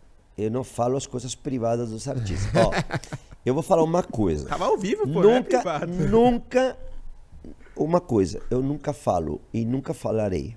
Nem em meu livro está sobre as coisas privadas de um artista. Uhum. Isso aprendi como um mandatário. Então você vai ter que perguntar pro Rafa se ele fez isso. E Você se, tava do lado dele, mas não vou falar isso. mas não tava ao vivo, a internet inteira viu, ele mesmo já explicou Não, isso. ele falou? Falou. falar. Que falou? Ele falou que fez. Mas você tava lá e pode dizer se é verdade. Não sei se ele falou que fez, então ele fez. se ele falou. Bom, a galera comenta aí e vamos ver o que, que, que que a galera acha. E você falou do lance do profissionalismo também. Eu lembro que teve uma parte lá no Amplifica que ele contou de uma vez que. Eu não sei se foi no México que ele comeu alguma coisa. Não sei se você estava presente aí nesse, nesse show. Que ele teve, sei lá, um pediria, uma dor de barriga. E teve que fazer o show assim mesmo. Todas as, todas as vezes que ele to, tocou no, no México, eu estive presente. Só que dessa, eh, ou eu não soube, Uhum. entendeu? ou não me lembro. Porque todas as vezes eh, eu conheci o Angra porque eu levei eles a tocar no México em 1998. E aí que me voltei eh, eh, promotor deles lá. E depois vim morar no Brasil e me voltei empresário do Xamã. E daí bom, a história foi indo. E hoje eu sou empresário do Angra. Engraçado. Que- que a, demais. vida, a vida é muito engraçada. A gente tem uma pergunta da produção aqui, a, a Bianca separou pra gente. É, tá com o microfone habilitado aí? Olá, tudo bem? Dá tempo de quantas perguntas, assim, só pra eu Manda saber? uma, a principal.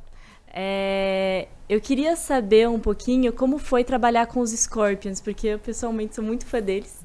Fiquei um tempão matutando qual que é a melhor pergunta pra eu fazer, pra saber mais a respeito. Então, se você pudesse falar um pouquinho de como foi a convivência com eles, alguma curiosidade, alguma coisa assim. Para mim, para mim, bom, em primeiro lugar, que o Scorpion é a terceira banda que eu mais gosto de toda a minha história. E quando comecei a trabalhar com eles, como se voltou como quem tinha concretizado seus sonhos.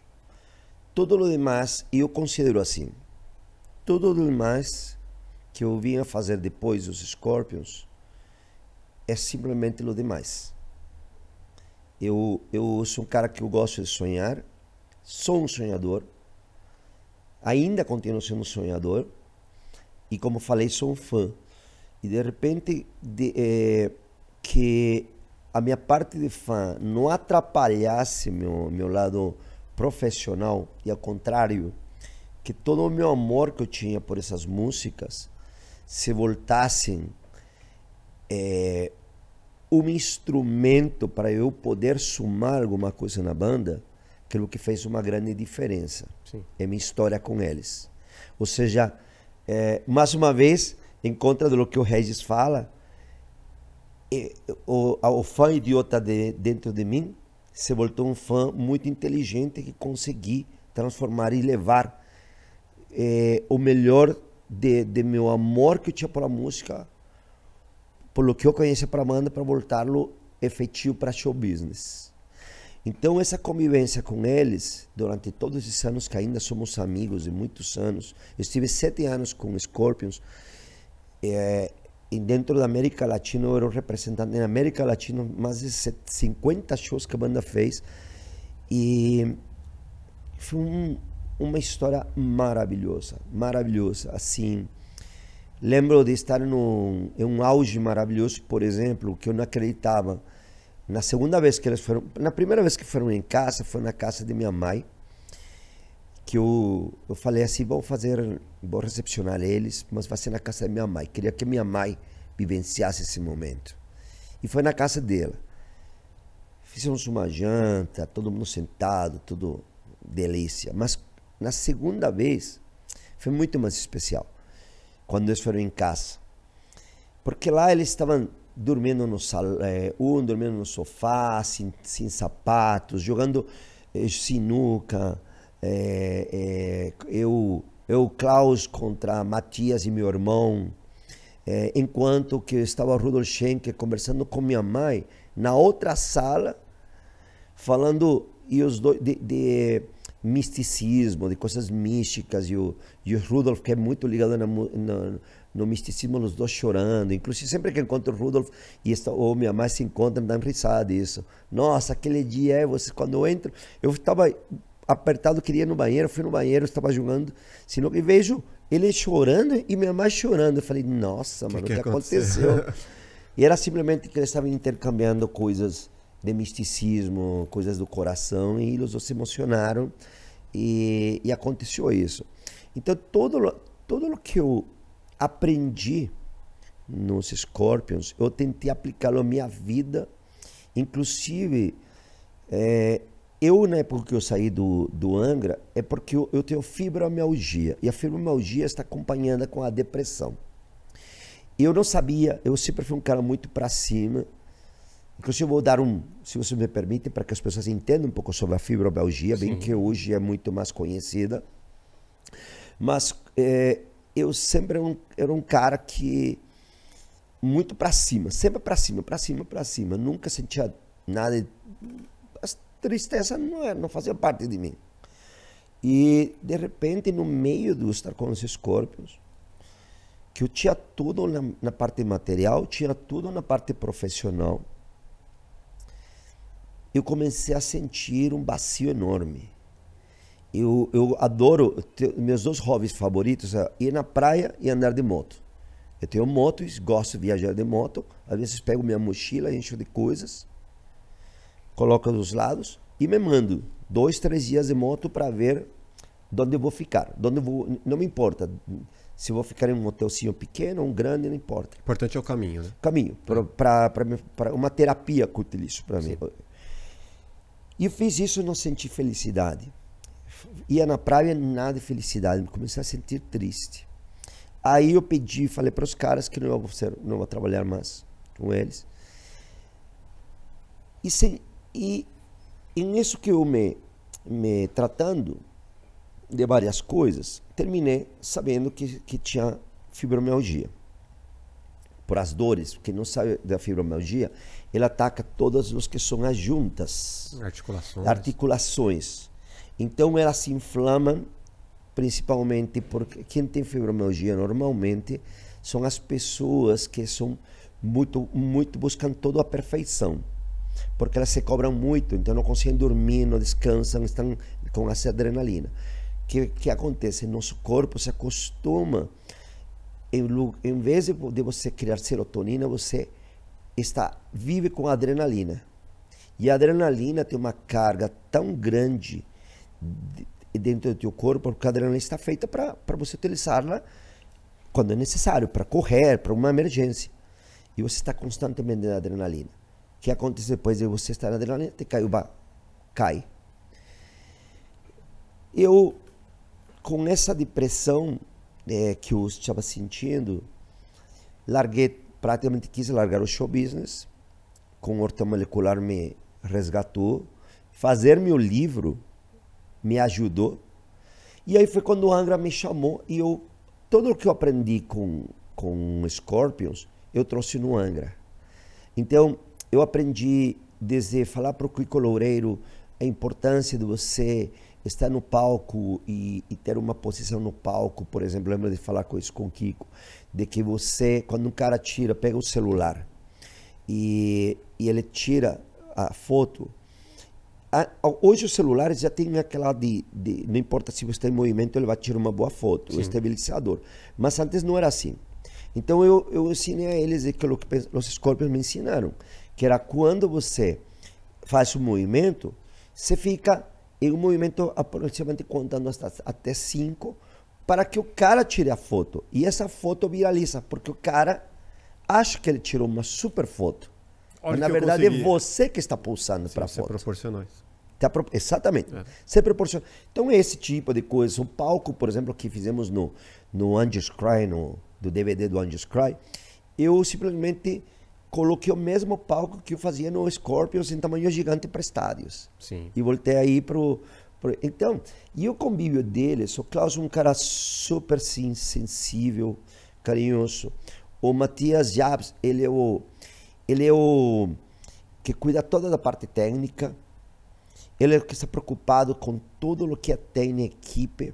E o Rudolf Schenck, que ele é um artista. Ele, ele é o típico rockstar. Ele é o típico rockstar. E o mais legal é que esses caras, na hora, a gente ia almoçar, desculpa, a jantar sempre no dia de descanso, era a janta de todo mundo.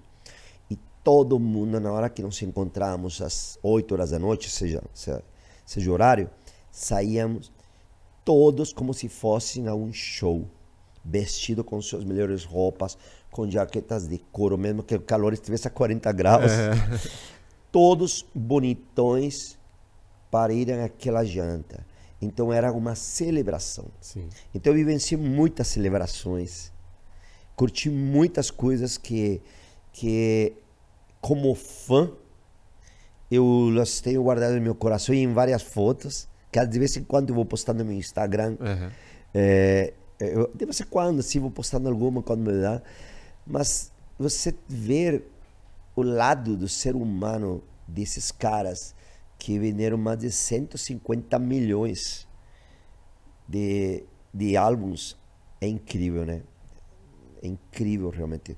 Eu, eu digo assim, os Scorpions, você gosta ou não gosta dos Scorpions, mas eles estão registrados como uma das maiores, maiores bandas de todos os tempos. Sim. Animal. É Porra, isso. que experiência. É muito, muito, Muito. legal. A gente é, gosta de trazer aqui é, uma pergunta que a gente tem uma playlist. Nessa playlist no Spotify, a gente alimenta com uma música de cada convidado. Ou seja, qual é uma música que tenha marcado algum momento importante da sua vida, que te traga uma lembrança, uma memória afetiva, que a gente possa alimentar e registrar esse momento aqui com a sua música? Eu acho que eh, tem uma É, música. difí- que- é difícil para você, né? O É, cara que tá. tem, tem- tem- mas porque minha vida está marcada por músicas, Por né? músicas, eu né? escuto música constantemente. Sim. Em todo lugar eu estou escutando música. No avião eu vou escutando música, leio com escutando música, estudo com, com música, trabalho com música. Sim. Mas tem uma música que marcou toda a minha vida e ela está sempre presente, que por mais que ela, ela tenha um cunho romântico, é, na verdade eu levei ele no lado de superação, que se chama No One Like You, de Scorpions, justamente Ah, que- que é, é porque no one like you é, significa ninguém como você. Mas quando você coloca para você mesmo como um ato de superação, Sim. ninguém como você. Então eu levei isto é, como um ato de você Ser levar ser único. Tente ser único. Tente ser diferente e no bom sentido, não no mau sentido. Sim. Aporte alguma, alguma coisa na sua vida. Faça alguma coisa que, que quando você fique velho, você lembre olhe para trás e diga: Eu fiz uma coisa diferente. Que seja uma coisa muito simples. Plantar uma árvore que de repente você lá veja que depois de 40 ou 50 anos essa árvore já tem é um laranjeiro gigante, sei lá. É, faça alguma coisa diferente. Ajude um dia uma criança na rua e, e que de repente pague os estudos, sei lá. Mude a E- história e, dela, né? E ele se volte. E eu fiz algumas coisas desse tipo de coisas. Eu, hoje tem, por exemplo, empresários de bandas famosas que começaram comigo lá atrás. Com Hoje- certeza você foi exemplo para esses caras e mudou a vida deles. eu tenho o caso típico de um, de um cara que eu encontrei ele na rua, ele me pediu para lavar meu carro, para sabe aqueles que limpam o para-brisas? Sim. E eu não sei porquê, falei para esse menino que ele foi tão educado comigo que eu falei o seguinte: você quer trabalhar de verdade? Quero, tio. Dei meu cartão e disse: se você quiser amanhã encontra, me encontra nesse lugar. Foi meu escritório e esse menino começou panfletando no meu escritório quando morava no México ainda. E esse menino hoje é um dos empresários do Maná. Que foda. Então, que é o nome dele? é, Você quer que diga isso? Joaquim. Joaquim. É. E tem outros, eh, outros caras que hoje, eh, a própria Damares, por exemplo, que, que hoje ela tem sua própria empresa, ela começou como assessora de imprensa minha, hoje ela é uma empresária, acabou de fazer agora a turnê do Sepultura, ele já tem uma gravadora junto com seu marido, Bafo, eh, tem, cara, tem muitíssima Tem. gente que começou comigo, hoje eles têm seu próprio negócios e acho fantástico você fazer a diferença. E por isso que eu digo, No One Like You, seja diferente, faça. Ela, essa música me marca. Por- além de ser uma música tão linda, também romântica, que você pode falar para a pessoa que você gosta, No One Like You também é muito bonito. Animal. Alimentou bem a nossa playlist. Legal. Animal. Cara, obrigado pela presença. Animal, com todas as suas histórias aí, toda a sua bagagem. Obrigado por compartilhar com a gente. É, deixa suas redes sociais para quem ainda não te segue. É, você tá no Instagram? Como que Sim. as pessoas te encontram? Podem me buscar aí no Instagram, meu Instagram mesmo de minha empresa, Toplin Music, T-O-P, L-I-N-K, M-U-S-I-C. Ok? É o mesmo, se, você, se vocês pudessem eh, escrever e anotar aí Sim, para quem coloca. quiser. Sim, Tá coloca. bom? E eh, se quiser me buscar para apenas para ver conteúdo bom e não tentar ser hater, melhor, porque se você é hater, goodbye. É, e vamos tentar ser como vocês estão fazendo, a diferença no mundo, né? Legal. Vocês dois estão fazendo a diferença. Pô, espero que faça para muitas pessoas aí que estão acompanhando a- É. as- essas histórias. E as nossas redes sociais, deixa aí pra galera, Rafael. Galera, se você ainda não se inscreveu aqui no canal, agora é a hora de você se inscrever aqui para acompanhar os conteúdos bons que a gente tem deixado no mundo. E importante que você também fortaleça a gente aqui com o like, para que esse conteúdo chegue para o máximo de pessoas possíveis, comentando aqui também pra gente quem você quer ver no plugado. Fechou? Valeu, muito obrigado. Muito obrigado a vocês. Satisfação imensa. Satisfação. Obrigado. Até o próximo Plugado Podcast. Grande abraço.